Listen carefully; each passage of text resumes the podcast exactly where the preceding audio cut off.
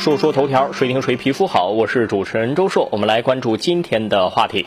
清华校长称不把学术权利交给期刊编辑，火了。最近，清华大学校长邱勇的讲话在社交平台刷屏。邱勇说，2020年没有一个清华学生因为发表 SCI 论文的数量不够而无法申请学位。以后在清华大学，学生申请学位答辩、教师提交参加学术评价申请都不属论文，也就是不以论文发表数量为依据。邱勇还表示，大学不能把学术权利交给期刊的编辑和审稿人。这本来只是清华大学的一个校内政策的调整，但这段讲话的视频最近两天却在社交媒体上热传，引发了很多关注。这说明什么呀？说明大家对论文问题真的是头疼很久了。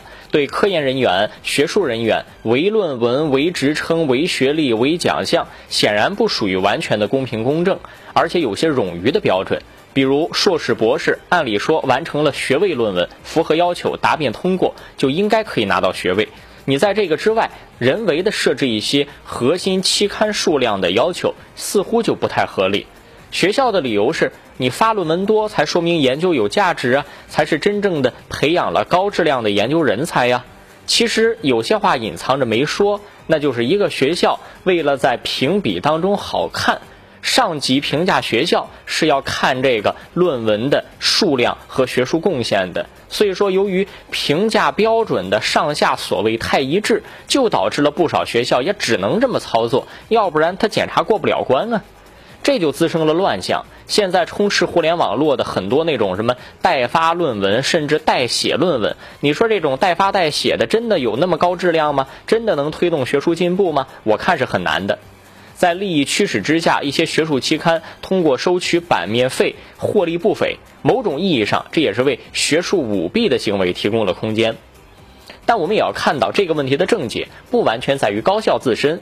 如何建立一个公正合理的高校和学科的评价机制，这应该是教育主管部门的责任。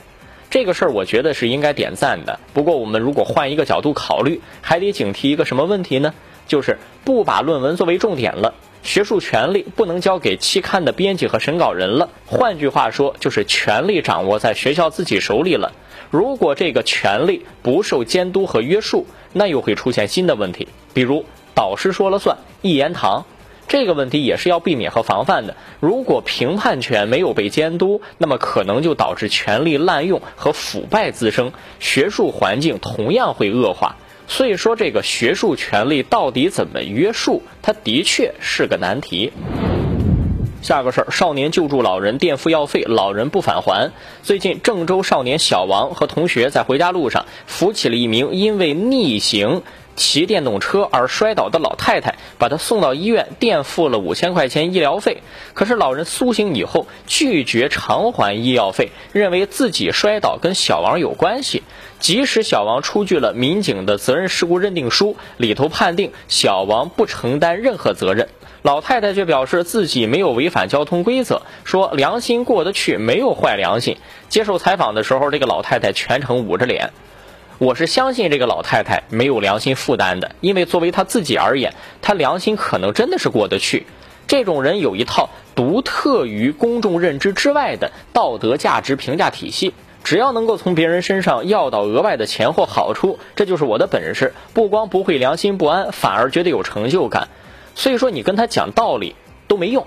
这个事儿警察调解啊，估计也没用，也不可能把钱给强行要过来拘留什么的，因为这个人没违法犯罪，这个事儿也不是那种讹诈碰瓷儿，所以最后可能只能通过民事诉讼解决，就是按照不当得利来处理。法院估计也会判决返还，只不过对于做好事儿的人就有些太费精力了。多几个真正依法办事儿的新闻案例，比道德鼓吹啊要有效的多。这个事的根源在哪儿呢？我认为一定程度上是教育。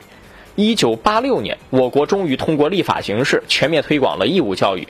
但在此之前的时代成长起来的中国人，就是现在新闻当中我们常常谴责的某些新闻当中的当事人，很大比例是没有接受过这种完整正规教育的。由于缺乏正规系统的道德教育，再加上当时的成长环境不是很友善，可能这些人也见过很多人性的阴暗面，所以公共道德就成了一种奢侈的东西。更确切的说，他们自发形成的道德观只能叫做个人家庭行为规范，而不是公德。即便把这个老太太能抓进去关两天，她的思想观念仍然不会发生转变。当然，这个事儿显然够不上抓她进去的程度。刚才也说了，这是一个民事纠纷。说说头条，谁听谁皮肤好？我是主持人周硕，下期节目咱们接着说。